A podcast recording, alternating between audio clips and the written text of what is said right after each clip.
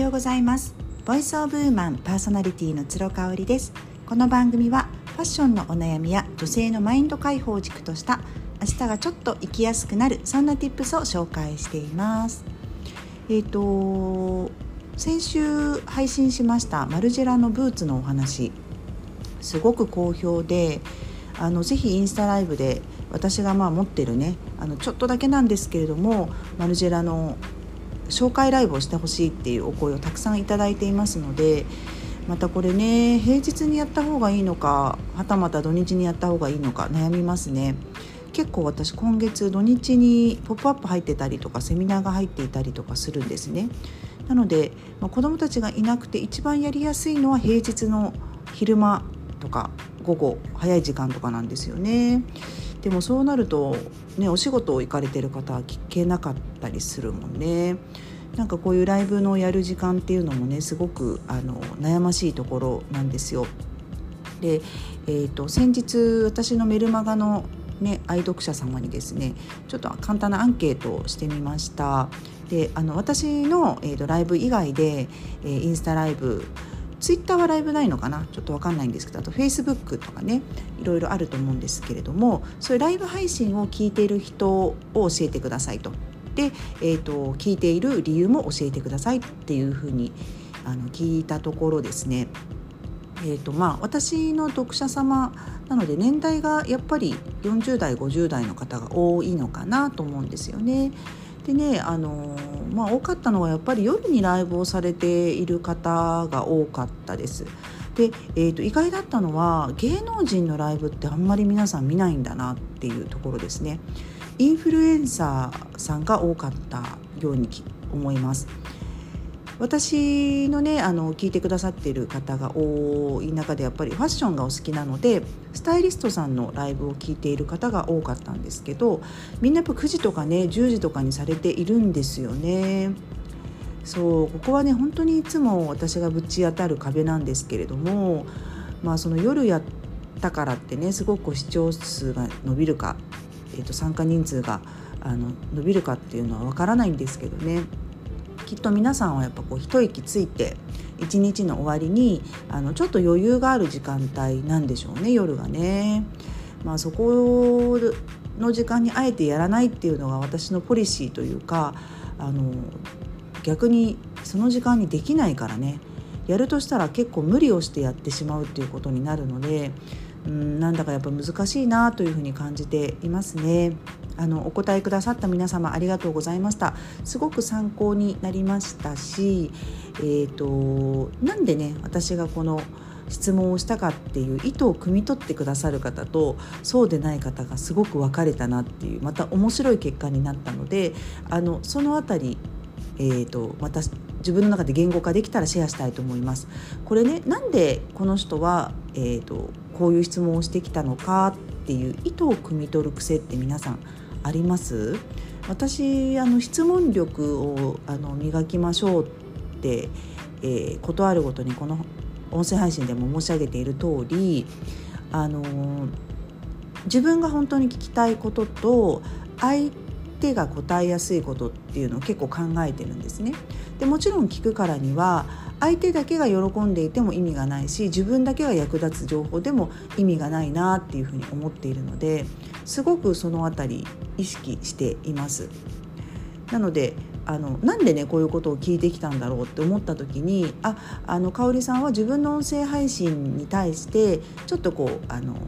なんて言うんでしょうマイナーチェンジというか何かこうてこ入れをしたいんだろうなっていうふうにすぐ思ってくださった方とあのそうではなくて本当にこの人すごくあの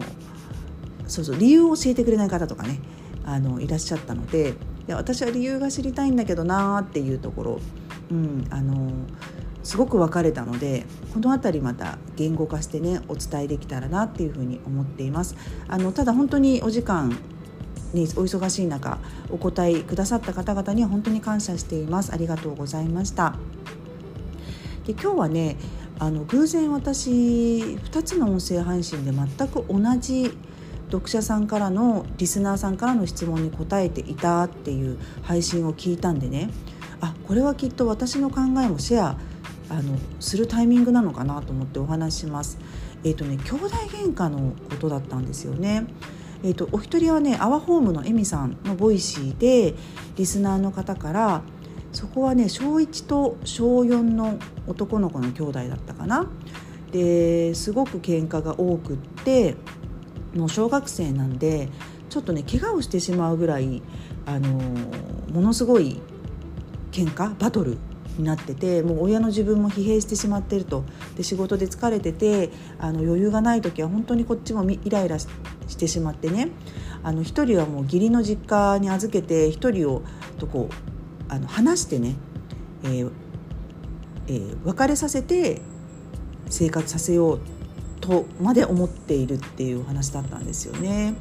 でもう一つはワーママハルさんがあの本当につい最近挙げられていたこれプレミアムじゃなかったと思うんでどなたでも聞けると思うんですけれどもまああの兄弟喧嘩がすごいと。いくつだったかな？その方はもう少し小さかった気がするんですけどね。あの兄弟喧嘩がすごくて、えーと、自分自身は一人っ子であの兄弟喧嘩を経験したことがないし穏やかに暮らす育てられてきたのでねあのすごく意外意外だと。ちょっと待ってピーちゃん。はいはい。ちょっとちょっかい出してきましたね。はい。ということであのー、そう全く同じような質問が寄せられててすごく面白かったです。そうあので、えーと、アワホームのエミさんはねちなみにあのまあ、体力がすごく有り余ってるんだろうとなのであのそういう体を動かすねくたくたになるまで体を動かすような、えー、習い事をさせてみたらどうでしょうかっていうアドバイスをされてたんですけど私あこのアドバイスはおそらくエミさんが一番言いたいことじゃないなってすぐ分かったんですよね。なんでか分かります？あのそれってやっぱり根本的な解決にならないからなんですよ。うん、あの体力が有り余ってるのはもちろんあると思うんですけれども人にやっぱり攻撃的になる特にその近しい家族に攻撃的になるっていうのはもう完全に心の中の問題なんですよね。なので例えばすごく、えー、体を動かしてくたくたになって帰ってきたとしてもそれは変わらないかなっていうのはエミさんも重々承知の上あの最初のなんかあの優しいえ、レベルのねアドバイスとしてお伝えしてただけかなっていうふうに思いました。であのその後ね一呼吸置かれてエミさんがおっしゃっていたのがあのリスナーさんのねその質問文の中でお父さんが出てこないことがすごく気になりましたと。であの義理の実家に預けるとかっていう文言が出てきたので旦那様はいらっしゃるんだろうと、ね、あのシングルマザーとかではないんだろうというふうに推測しますと。なのにその旦那さんと話し合ったとか旦那さんと協力してこういうふうにするみたいなあの文言が一度も出てこなかったのがすごく気になりましたっていう話をされていてでえみさん自身のお子さんね双子のお子さん中1のお子さんがいらっしゃるんですけれども、まあ、その男の子と女の子っていう違いもあると思いますがあんまり喧嘩をしませんと。ただ喧嘩をしたりこうあの小ざ、えーと、いざこざ？小競り合い、うん、小競り合いが多い多くなったなと思う時って大体エミさんと旦那さんの仲があんまり良くない時だっていうふうにおっしゃってたんですよ。でこれがねやっぱりねエミさんが一番言いたかったことなんじゃないかなっていうふうに思ったんですよね。で、えー、はるさん。はるさんはねやっぱもうちょっとこう何て言うんでしょう。ロジロジスティックにお話をされていましたけれどもまずあの好戦的っていう意味の意義をお話しされてました。あのこれはやっぱりこう戦国時代とかねそういうふうにこう自分の身を守らないと生きていけなかった時代ではこう好戦的であることが良いとされていたと思うんですけれども、まあ、今はそうじゃないし兄弟喧嘩っていうのは好戦的な人たち人人が兄弟喧嘩をするっていうのはちょっと安直に結びつけられないんじゃないですかっていう話をされてましたこのね前置きが結構長かったのもやっぱりこうあの結論をねすぐに言わないっていうところがすごくやっぱ上手だなというふうに思っていて結局何がねはるさんはおっしゃりたかったっていうと自己肯定感なんじゃないですかと。うん、あのあなたたちはどんな存在であってもあの素晴らしいんだし素晴らしいし生まれてきてくれて嬉しいしっていうのをあの親御さんが伝えてますか？っていうのをおっしゃってましたね。そうあのこれもねやっぱりこうお話のすごく難しい問題だと思うんですよ。しかもご本人はめちゃめちゃ悩んでいらっしゃるしね。だからこの話の持ってきた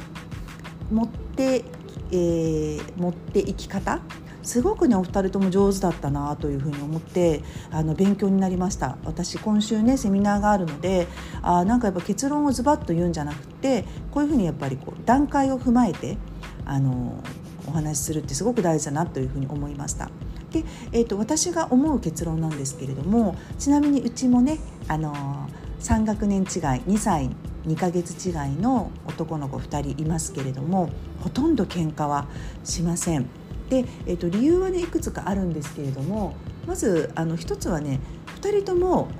全く違うものが好きなんですよ。なので、えーと、見ているねテレビとかはちっちゃい時から一緒だったのであのウルトラマンが2人とも好きでした。でもお兄ちゃんはヒーローの方が好きなんですよ、まあ、大体みんなそうですけどねウルトラマンの方ね。か人形とかもウルトラマンをたくさん持っていてそれで遊んでいたとでも弟はですね怪獣の敵の怪獣が大好きなんですよねなのでそういったあのフィギュアとかおもちゃばっかり買っていたので戦いごっこをする時に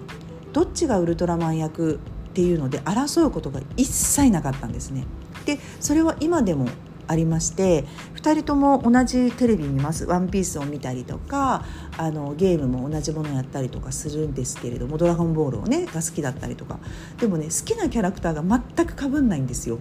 なのであのー、君この役ね僕この役ねってお兄ちゃんが決めたりとか弟がもう絶対この役じゃないと嫌だっていうふうに言うまでもなくもうあの自分たちが好きなキャラクターをお互い知ってるので全くそこで喧嘩をしないっていうのはあるんですね。でお友達のお家で2歳差の男の子と女の子がいてねあの結構やっぱ女の子っておませちゃんじゃないですかでやっぱお兄ちゃんがあの欲しがるものを全部欲しがるのでもう自転車の色からおもちゃから何から何まで全部お兄ちゃんと一緒にしてるっていう風に言ってたんですけどやっぱりねそうなるとすごい大変だなっていう風に思うんですよね。あの誰か全然それを知らない人がお兄ちゃんにはこれで女の子のあなたにはこれってプレゼントを持ってきても逆効果なんですよねお兄ちゃんのが欲しかったってなるのであのその辺りはやっぱりもう親御さんがすごくうまくあのやっていて最初から女の子だからピンクじゃないとピンクの自転車じゃないとダメっていうふうには一切ねそのお友達は言わずにあの必ずお兄ちゃんと同じ自転車を2台最初から買ってあげてたっていうのがあったんでね。あの平等にするか子を大切にするかっていうのって実はすごくあの相反してるようで同じなんですよね。だからまあ平等であのある。自分の子どもたちがどういうところにすごく我を張りたいかっていうのをあの私は観察してました。特にやっぱり次男くんがとっても変わってたし長男くんは優しいあの毛を毛をされてしまう。迫力に負けてしまうタイプなのであここはなんかきちんと見とかないとなっていうふうに思ったんですけどちょっとねそれは気憂に終わって2人とも本当に仲良く遊んでるんですよね。実際夏休みはですね午前中はお昼ご飯を食べるまではあのお家のお